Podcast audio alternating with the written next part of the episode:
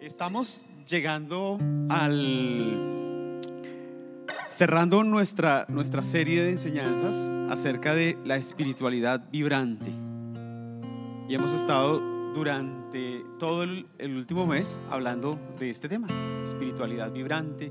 Hemos estado basados en personajes del Antiguo Testamento. Allí hemos estado viendo esa espiritualidad de estos personajes del Antiguo Testamento que es vibrante, vibrante. Y hemos hablado de cuatro personajes.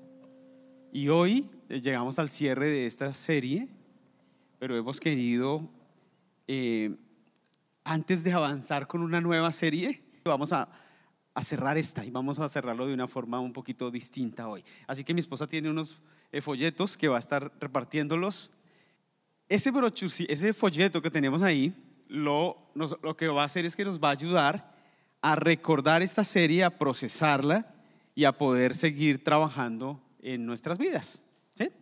Entonces lo que queremos es que usted esto lo tenga allí en su mesita de noche, que lo guarde en su Biblia, que lo tenga y que lo pueda sacar, que lo pueda leer, y que le ayude a, trabajar en, su, en su relación con el Señor. ¿Vale? Entonces vamos a estar viéndolo. La, realmente no vamos a tener una predicación hoy. Hemos tenido cuatro predicaciones, digo yo, todo humilde, increíbles, acerca de cuatro personajes del Antiguo Testamento. Hoy vamos a recordar esas predicaciones y vamos a ver qué ha pasado en este último mes y cómo podemos esto que Dios nos ha venido hablando en esta serie, poderlo eh, procesar y poner en práctica en nuestra vida. ¿Les parece? Bien, cuando hablamos de espiritualidad vibrante desde, desde los personajes del Antiguo Testamento, es, es fascinante porque recordábamos en el mundo de hoy se nos habla de espiritualidad, pero una espiritualidad que está basada solamente en nosotros mismos, en mirar hacia nosotros, en encontrarnos con nosotros mismos, pero difiere o es, eh, está distinta de la espiritualidad que la Biblia nos plantea y que nos plantea en este caso el Antiguo Testamento. El Antiguo Testamento nos plantea una espiritualidad que tiene que ver con Dios, que tiene que ver con la palabra de Dios, que tiene que ver con la esperanza de lo que Dios puede hacer y es de lo que hemos venido hablando. El primer personaje que tuvimos fue em, Abraham y hablamos de la espiritualidad de la amistad. Ahí está en el, en, el, en el folleto, en la primera hoja, la espiritualidad de la amistad.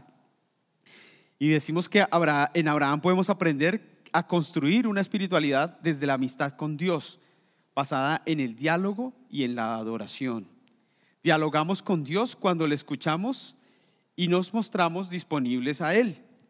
Y estábamos diciendo que escuchamos a Dios a través de la Biblia. Y puede ser esto mediante lecturas de la, de la escritura, que escuchamos la voz de Dios, mediante predicaciones, algunos nos gusta escuchar prédicas en la semana, ¿verdad? ¿Quiénes escuchan prédicas en la semana? Y nos gusta. Yo tengo mis predicadores eh, favoritos y trato de escuchar en la semana dos, tres predicadores. Me gusta escuchar prédicas y no solo me gusta, necesito y escucho eh, otros pastores también que, que, predican la palabra a través de canciones. ¿A, ¿A cuántos Dios les habla a través de las canciones? Amén, ¿verdad? Ahora estábamos, esa última canción, Checo, gracias es una canción muy linda y a través de la música Dios nos habla también. Y a veces es, increíble, pero a veces llegamos y, esperamos que Dios nos hable a través de la predicación, ¿cierto? Pero resulta que la predicación muchas veces eh, sí nos llega, conectamos, pero quizá es una canción la que nos, la que nos produjo algo en, la mente, en el, en el corazón. Dios nos habla a través de obras de arte, por ejemplo, de, de piezas de arte, Dios nos puede hablar también. Eh, recuerdo una obra de arte de El Hijo Pródigo y lo, lo pinta el, el, padre abrazando, Rembrandt pinta al Hijo Pródigo y el padre está abrazando al Hijo. Y una mano, eh, Rembrandt hace que una mano sea una mano de un hombre y otra mano es la, mano de una mujer. Y lo que él expresa ahí es al Dios como Dios, Padre y Madre, que, que, recibe a ese hombre. Y a partir de una pieza como esa, uno puede recibir un mensaje de Dios, Dios le puede hablar y Dios te puede decir, yo soy padre y soy madre también para ti, por ejemplo. A través del arte Dios nos habla, a través de otras personas. Es increíble, pero a veces eh, escuchamos la voz de Dios a través de alguien. Simplemente nos acercamos a alguien y, nos dice algo. Oye, mira, eh, ponle cuidado a esto que, estoy pensando. O, le dan a uno un consejo, una palabra. Y a través de otras personas Dios nos habla. A través de amigos, a través de los padres, a través de compañeros de trabajo, a través de los hijos. Yo les contaba cuando hice esta predicación que a través de mi hija Sofi, Dios me habla, de mi hijo Matías, de, las, de las personas, Dios nos habla también. Bien, ¿cuál es tu forma favorita o preferida de escuchar la voz de Dios o habitual? ¿Cuál es de las que yo he mencionado? La palabra, ¿cuál es con la que tú dices, ve pensándolo, la forma en la que yo más escucho la voz de Dios es a través de, ¿de qué? De la lectura de la Biblia, de la... A ver, ¿quién quiere compartir su forma predilecta? Jackie, la música. Tú eres muy musical y Hugo también. Y a través de la música Dios habla, ¿verdad? Muy bien. ¿Quién más comparte? A través de la oración Dios nos habla cuando nos eh, con, con, él, con la palabra. ¿Quién más nos comparte su forma? El arte. ¿Te gusta? Sí. El contemplar una obra de arte, Dios nos está hablando a través de esas obras. Muy bien. Nosotros eh, nos mostramos también en, esa espiritualidad de la amistad, debemos mostrarnos también disponibles para Dios. Es decir, Señor, aquí estoy, disponibles para Él. A través de la obediencia nos mostramos disponibles para el Señor. Cuando y lo hacemos cuando le respondemos con acciones concretas. Y de esta forma profundizamos en nuestra relación con Él. Ahora yo les hago una pregunta. ¿En qué temas Dios hoy te está invitando a mostrarte disponible para Él. O sea, que obede o te está invitando a obedecer, como lo, lo hizo con Abraham. ¿Cuáles son esos temas donde Dios te está llamando hoy y Él está queriendo cultivar una amistad contigo, pero te está buscando tu disponibilidad? ¿Cuál es ese tema? A través de esa canción. Sí. Genial. Entonces a través de esa canción Dios te habla y Dios te está invitando a, ponerte disponible. Esto es lo que quiero que hagas en, este, en el caso tuyo, Pati. Gracias. Gracias. También acerca de la espiritualidad y la amistad vimos, o, es importante tener en cuenta una forma, la forma de adorar a Dios eh, puede ser litúrgica. En el caso de Abraham, él tenía formas litúrgicas. Estoy haciendo un recorder y yo sé que estamos, algunos vinimos a esa enseñanza, otros no. Y eh, Abraham tenía una fe que era litúrgica y eso le ayudaba también a construir su eh, relación con Dios. Algunas formas de expresar eh, la fe de manera litúrgica pueden ser, por ejemplo, participar de estos servicios dominicales. Aquí nosotros tenemos una liturgia. Una liturgia es algo donde podemos tener la oportunidad de responder a Dios y de encontrarnos con Él.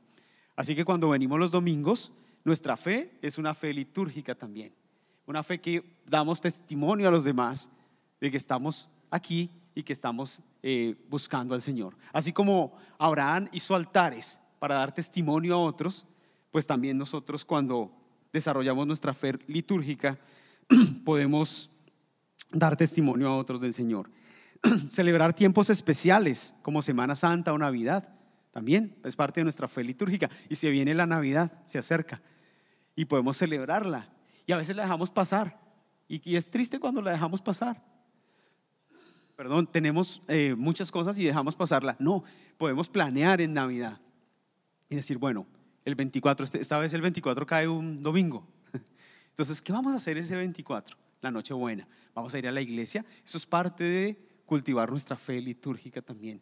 Ahora que viene la Navidad, en Semana Santa, poder dedicar tiempos para asistir a la iglesia y los domingos, por supuesto, también. Utilizamos símbolos en medio de esa fe litúrgica.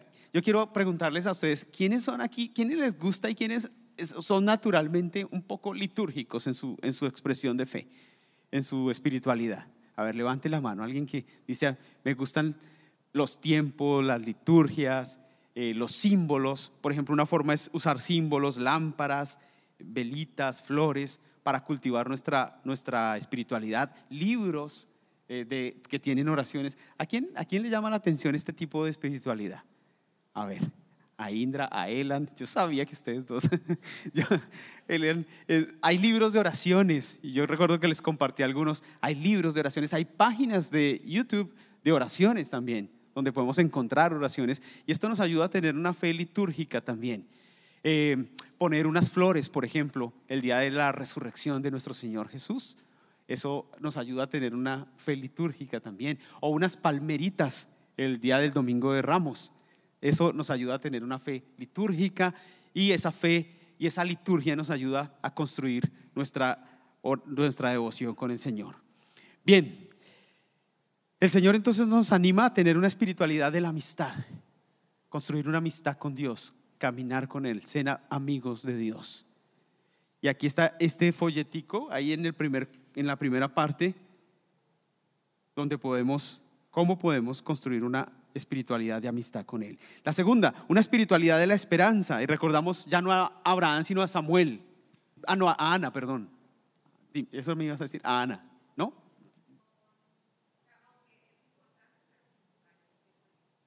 Gracias, muchas gracias. Eso, es muy, muy importante. Cuando esta, esta espiritualidad vincula a otro y ese otro es nada más y nada menos que Dios. Es decir, no es una espiritualidad mía solo para mí, sino que vincula al Señor. Y por eso, por eso hablamos de la amistad. Muchas gracias. La espiritualidad de la esperanza. Y hablamos de Ana. ¿Recuerdan esta mujer que no podía tener hijos? Que disfrutamos esa historia aquí, ¿se acuerdan? Y Ana, en ella podemos ver esta, principios de esta espiritualidad. Es que surge en medio del dolor y se manifiesta en la experiencia comunitaria y personal. Eh, tener en cuenta eso, que la espiritualidad de la esperanza se da en medio del dolor y el sufrimiento. O sea, en medio de los, de los momentos difíciles de la vida. Ahí, se, ahí, se, ahí fluye esa espiritualidad. Y muchos de nosotros estamos viviendo momentos duros, momentos difíciles. Y esa es la gran oportunidad para desarrollar una espiritualidad de la esperanza. A partir de nuestro sufrimiento, de nuestras dificultades, de nuestros problemas, podemos desarrollarla como Ana la desarrolló y ella la desarrolló de dos formas, alimentando su experiencia espiritual comunitaria, es decir, en la vida en comunidad. Y hablamos un poquito de eso. Y dijimos que podíamos establecer tiempos eh, anuales, semestrales, mensuales y propósitos también en nuestra espiritualidad comunitaria. Por ejemplo, voy el domingo a la iglesia y ¿cuál es el propósito? Adorar a Dios. Voy a aprender la palabra del Señor y voy a tener comunión con los hermanos también. Ese es un propósito, por ejemplo, el domingo. Formas, eh, establece formas eh, para, para esta espiritualidad, los domingos, reuniones de oración, estudios bíblicos, actividades de servicio a la comunidad. Esas son formas también para desarrollar esa espiritualidad que tiene que ver con el otro, con la comunidad. Miren cómo en la secuencia en lo que decía Indra, esta espiritualidad va de nosotros, salimos de nosotros mismos para estar con Dios en amistad y ahora en comunidad. Y es que la espiritualidad eh, es en todas las vías, no solo conmigo mismo, sino que también es con Dios y también es con mi prójimo, con mis hermanos, mis hermanas, mi comunidad. Y eso lo muestra Ana allí en, en su historia. Y también esta espiritualidad se puede nutrir de manera personal y recordamos a Ana nutriendo su espiritualidad en lo personal y en lo íntimo, ¿recuerdan? Que en medio del caos, en medio de las dificultades que estaba viviendo, del acoso que estaba haciendo parte, ella se aparta para estar a solas con Dios. Y eso es importante. Cuando queremos cultivar la espiritualidad de la esperanza, necesitamos tener tiempos a solas con Dios, retiros con Él, apartarnos con Él, apartarnos con el Señor. Y esos pueden ser pequeños retiros diarios, dijimos, en momentos del día, en medio del estrés del trabajo, en medio del estrés del estudio, en medio del estrés de la vida, en medio del, día, podernos apartar unos minutos, no necesita ser horas, pueden ser unos minutos tan solo, apartarnos. Y en ese apartarnos podemos desahogarnos delante del Señor, ¿recuerdan? Y allí por presentar nuestro lamento, nuestras quejas delante de Él sus oídos nos oyen. Y luego imaginar en esperanza un mañana mejor de la mano del Señor. Esto lo aprendimos en la segunda enseñanza de esta serie. Cómo sacar esos pequeños retiros diarios para estar a solas con Dios, desahogarnos con Él e imaginar en esperanza un mañana mejor. Ahora yo quiero preguntarles, ¿alguno lo ha puesto en práctica en estos días? A ver, cuénteme. Levante la mano quien lo ha puesto en práctica. Tú, negra, dinos cómo ha sido esa experiencia.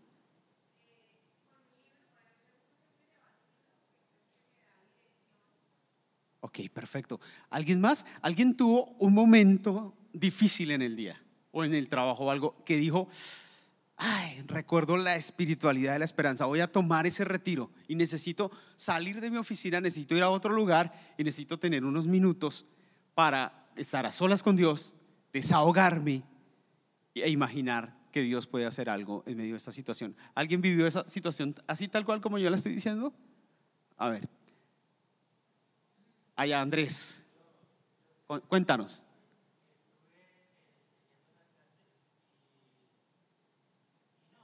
Gracias, Andrés. Gracias.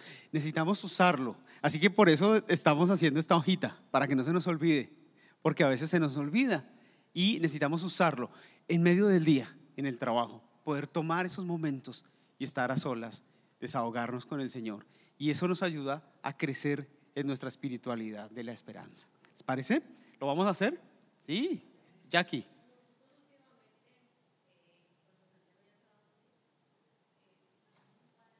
Ajá.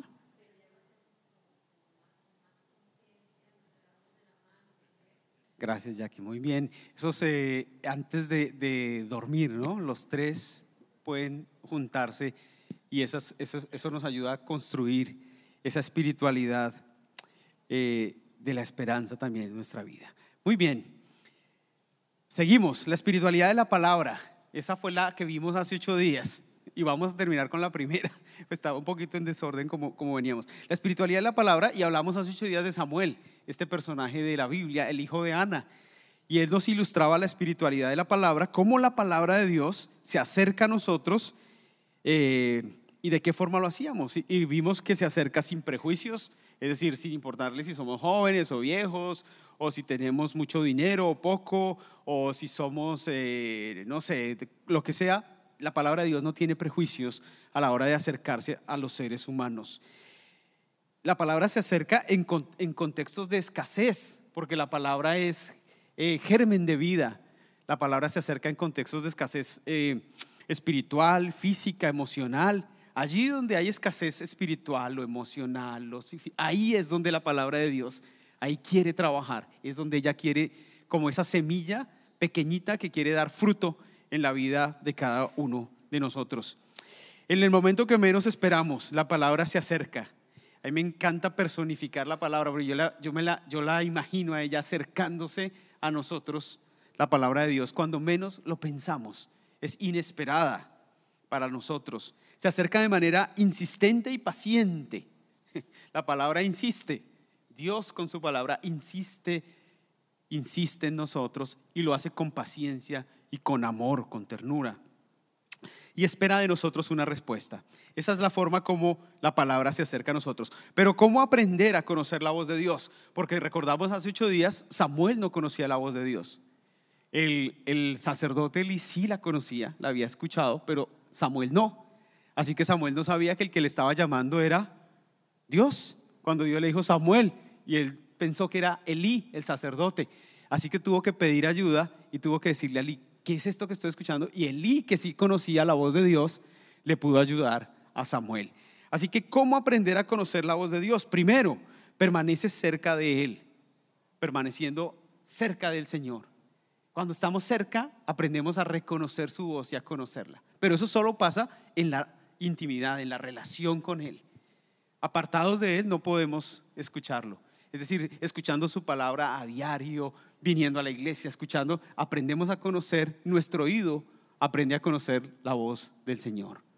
Pero eso solamente pasa pasando tiempo con Él, como con cualquier persona. Cuando estamos tiempo con alguien, aprendemos a conocer su voz, ¿verdad? Y a nosotros llegó tal persona. Ya estamos aquí todos hablando y de repente yo digo, llegó Hugo. Esa es la voz de Hugo. Pero la primera vez que yo lo escuché, yo, era una voz cualquiera. No sabía quién, e, cuál era la voz de él. Pero ahora que ya lo escucho y que hablamos, ya podemos identificar las voces. Así es con Dios. si pasamos tiempo con Él, si escuchamos su palabra, aprendemos a identificar su voz. Y eso es importante porque después otras voces no nos van a engañar. Hay voces que parecen ser la voz de Dios, pero necesitamos aprender a escuchar la voz del Señor. Segundo, toma la guía de otras personas que han aprendido a conocer su voz. Aquí en la iglesia, en la, comunidad, hay personas que saben escuchar la voz de Dios y ellos nos pueden guiar. Y nosotros le podemos decir, escucha esto. Y nos puede decir, mm, eso no es la voz de Dios, eso es otra cosa. Porque hay gente que lleva ya tiempo y ha aprendido a conocer la voz de Dios. Acércate a alguien y dile, ayúdame a escuchar, a aprender, necesito aprender a conocer la voz del Señor también. Ayúdame, enséñame cómo se hace. Estoy escuchando esto, ¿esto es la voz de Dios o será mi voz o será una voz eh, que me quiere distraer, una voz que, es falsa? Dispón tu corazón para escucharle. Sin disposición no podemos escuchar la voz de Dios. Necesitamos disponernos. Cuando vamos a leer la, Biblia, cuando venimos a la iglesia, necesitamos disponer nuestro corazón para oír, para oír lo que Dios quiere decirnos. Si cerramos nuestro corazón, pues es difícil oír su voz, pero necesitamos abrirnos para escucharle, abrir nuestro oído, nuestro corazón sobre todo, para escuchar al Señor. Necesitamos guardar sus palabras con cuidado, es decir, que lo que Él nos habla, lo atesoremos, lo guardemos como en un cofre, en el corazón. Por eso estamos haciendo este folleto hoy, para atesorar su palabra en nosotros, porque la palabra se puede ir fácilmente. Y solamente, por ejemplo, esta serie sobre espiritualidad vibrante podría quedar solo como un recuerdo, pero queremos hacer lo que podamos hacer para que esto quede atesorado en nuestro corazón. Atesorarlo, como cuando niños, recuerdan que, no sé quiénes de ustedes memorizaban los versículos bíblicos. ¿Alguno? Cuando eran niños, para cultivar la espiritualidad de la palabra necesitamos atesorarla. No solamente escucharla, sino atesorarla, memorizarla también, escribirla. Hay versículos yo recuerdo, Luis, tú tenías, escribe los versículos y los, los pones en algún lugar, y eso es importante para no olvidarlo. Eh, escribirlos, este versículo, esta, esta voz de Dios, escribirla y tratar de memorizarla. Esta semana en nuestra casa estamos memorizando un versículo. El lunes nos toca hacer, presentarlo a todos. Lo memorizamos durante el desayuno, el versículo de la semana. Y esta semana estamos en Tercera de Juan, capítulo 4. Primera Juan, capítulo 4, versículo 7. No, he hecho yo la tarea. Y es el, versículo sobre el amor. Amados, amémonos unos a otros porque el amor es de Dios. Quien ama ha conocido a Dios, pero quien no ama no ha conocido a Dios porque Dios es amor. Tercera Juan, primera de Juan. No, es, primera, sí. Primera Juan, capítulo 4, versículo 7. Pero hay que atesorar la palabra. Y ahí está eh, Matías y Sofía dándole y memorizándolo. Porque la palabra hay que atesorarla, no solo escucharla, sino tratar de, grabarla en el corazón y además ponerla en práctica. Ponerla en, práctica es importante. Necesitamos entonces aprender a conocer la voz de Dios y parte de eso es traer a, la memoria la voz del Señor. Cuando viene un momento difícil, un pensamiento, no, tú no puedes, tú no sirves para nada, yo te, había, yo te lo he dicho, siempre todo te sale mal. Ahí es cuando la palabra de Dios tiene que venir a nuestra mente y decir, no, la palabra de Dios dice que somos hechura suya, creados en Cristo Jesús para hacer buenas cosas. Así que estos pensamientos que están viniendo a mi mente, no los creo. Creo lo que la palabra de Dios dice a mi vida. Pero es importante que memorizar la escritura. Entonces, ¿cómo aprendo a conocer la voz de Dios? Ahí está rápido uno, permanecer en Él, tomar un, alguien que nos ayude, disponer el corazón, guardar sus palabras. Cinco, comparte lo que has escuchado con otros. No hay nada mejor para conocer la voz de Dios que compartir con otras personas. Cuando salimos de la, de la iglesia, poder compartir con alguien, con alguien, decirle, oye, ¿Habías pensado esto? ¿Habías pensado que necesitamos memorizar la escritura, por ejemplo? Y alguien, sí, de verdad, sí, mira, se puede hacer así, un versículo. Y ya de esa forma estamos compartiendo con otras personas la palabra de Dios. Compartir con otras personas siempre, siempre va a haber alguien en nuestra universidad, en el colegio, en la escuela, en el trabajo que necesita una palabra de Dios para su vida. Lo vemos con mi esposa, ¿no? salimos a saludar a nuestros vecinos y estamos siendo amables y nos saludamos y nos reímos y siempre hay un momento en que alguno de nuestros vecinos necesita una palabra de esperanza. Siempre. Y podemos decirle, tranquilo, ánimo, Dios está contigo, Él puede hacer las cosas mejor, tus hijos están en las manos de Dios, debes tener confianza, Dios va a proveer, como escuchamos en la canción, siempre va a haber alguien con quien podemos compartir la palabra de Dios que escuchamos. Y de esa forma cultivamos nuestra espiritualidad de la palabra. Nuestro Señor Jesucristo fue ejemplo de eso. Pasamos a la última partecita atrás, espiritualidad integral. Y este fue Daniel, el personaje Daniel. Y Daniel nos ayuda a entender la espiritualidad cristiana que debe tocar todas las áreas de la vida, pues somos seres integrales. La primera área de la vida que toca la espiritualidad de Daniel tiene que ver con su trabajo y su vocación. Es decir, el trabajo, la profesión, eso no está aislado de nuestra experiencia de fe. El trabajo, la vocación, el negocio, la vida está asociada toda con nuestra experiencia espiritual. De Daniel aprendíamos muchas cosas. Por ejemplo, en, cuanto a su espiritualidad y su vocación, actuar siempre con integridad y transparencia. Eso era parte de la espiritualidad de Daniel. La espiritualidad de Daniel era que era un trabajador íntegro. Ahí está el capítulo 6, usted puede leerlo después en su casa. Daniel era íntegro en todo su trabajo, en lo que hacía. Por eso lo habían pensado ponerlo como el primero después del rey. Daniel nos enseña una espiritualidad desde la vocación a ser dignos de confianza para nuestros compañeros, nuestros subalternos y nuestros jefes. Una persona que en su trabajo, en su estudio, sea digno de confiar. Alguien a quien se le pueda confiar las llaves de la empresa, la, la, la clave de la, de la caja fuerte, alguien a quien se le pueda confiar las claves de seguridad, alguien a quien se le pueda confiar los tesoros más preciados de la compañía porque esa persona es digna de confianza. Alguien a quien sus compañeros le puedan confiar su vida, sus, secretos. Alguien a quien le pueda confiar sus subalternos puedan tener confianza también en él. La espiritualidad integral también se demuestra desde lo que hacemos para ganarnos la vida y para servir a otros, desde nuestro trabajo. Daniel nos, nos ayuda también a pensar en la espiritualidad integral desde la responsabilidad de nuestras tareas y objetivos. Es decir, eh, cultivamos nuestra espiritualidad integral al ser responsables con nuestro trabajo. Cuando lo entregamos a tiempo, cuando lo hacemos con excelencia, con calidad, cuando lo hacemos con gusto, cuando servimos con alegría,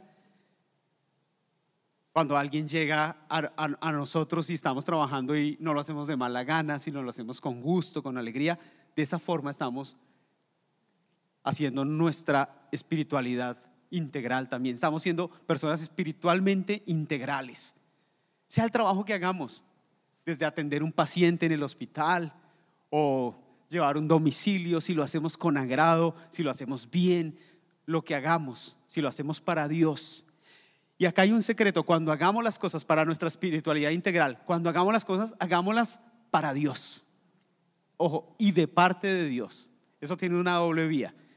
Es decir, atiendo, por ejemplo, mi paciente en el, en el hospital, si es que trabajas en un hospital, y lo atiendes como, como si fuera, si ese paciente fuera quién, Jesús, con el esmero, la dedicación, como si estuvieras atendiendo a Jesús mismo pero lo haces también de parte de Dios para esa persona, para que esa persona piense que también es Jesús quien le está atendiendo a él. Todo, desde vender, desde eh, cuidar unos niños, cuidar unos ancianitos, trabajar en, en una empresa, todo debemos hacerlo para Dios y a través de Dios para bendecir a otros. Y esa ahí crece nuestra espiritualidad integral también. Daniel es ejemplo de eso, lo podemos ver en el capítulo 6. Y su devoción, no solamente era un gran trabajador, sino que además era una persona que tenía una relación con Dios muy linda. Y aprendimos algunas características de la oración de Daniel que queremos que usted tenga allí y que las practique. Ahí en el capítulo 6 nos dice que su, su oración tenía intimidad, tenía una relación personal, un secreto con Dios. Tenía rendición. Este hombre oraba de rodillas, rendido, humillado delante de Dios. ¿Hace cuánto no nos arrodillamos delante del Señor? ¿Hace cuánto no nos arrodillamos delante de Él? La oración de Daniel tenía simbolismo. Oraba con las ventanas abiertas hacia Jerusalén. Tenía una, un símbolo allí también, una intención. Tenía riesgo. Cuando oramos corremos riesgos. Eso lo hablamos en algún momento. Daniel podía morir. Tenía ritmo. Y eso ya lo hemos hablado varias veces. Oraba tres veces al día. ¿Y recuerdan el ritmo? Ese era el ritmo de la, oración de Daniel, de la vida espiritual de Daniel. Y, nos reíamos porque decíamos, ¿y cuál es tu ritmo? Y por ahí a los dos minutos. y uno dice, uy, ¿qué pasó? ¿Se murió? Pero ritmo, y necesitamos ponerle ritmo a nuestra vida espiritual. El ritmo de Daniel era, oraba en la mañana, oraba en la tarde, oraba en la noche, oraba todos los días, había ritmo en su, en su oración. Tenía disciplina, es decir, lo hacía constantemente. No solamente lo hacía un día y no lo volvía a hacer, no, había disciplina en él. La espiritualidad integral requiere disciplina. Tenía buena actitud. Cuando Daniel oraba, no oraba eh, amargado, sino con buena actitud. Dice que él iba y daba gracias a través de su oración. Y tenía una dirección o un enfoque y era que oraba a Dios, a su Dios. Ahora quiero hacerles una pregunta. ¿Cuáles de esas características de la oración de Daniel eh, tienes tú en tu vida? ¿Cuál, ¿Cuál, de esas tienes tú?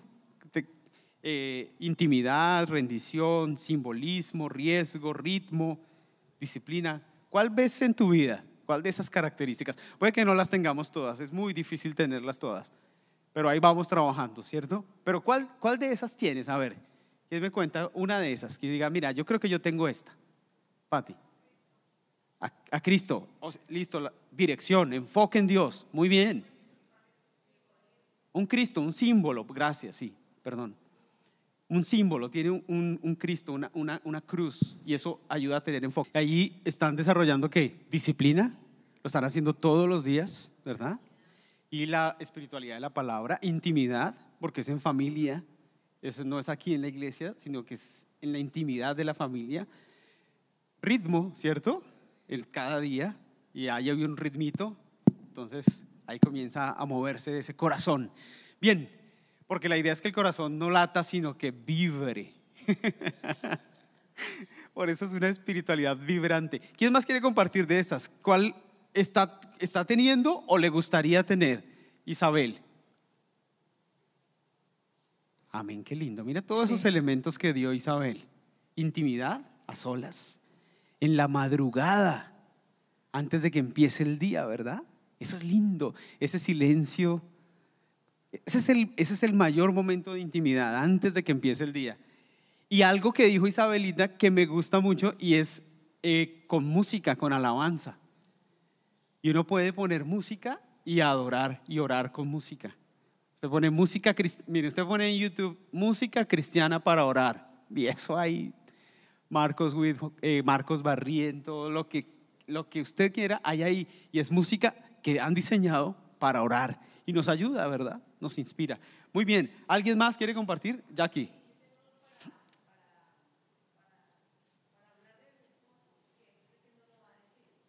Qué lindo, sí. Poder venir delante de Él con esa actitud, con esa gratitud. América.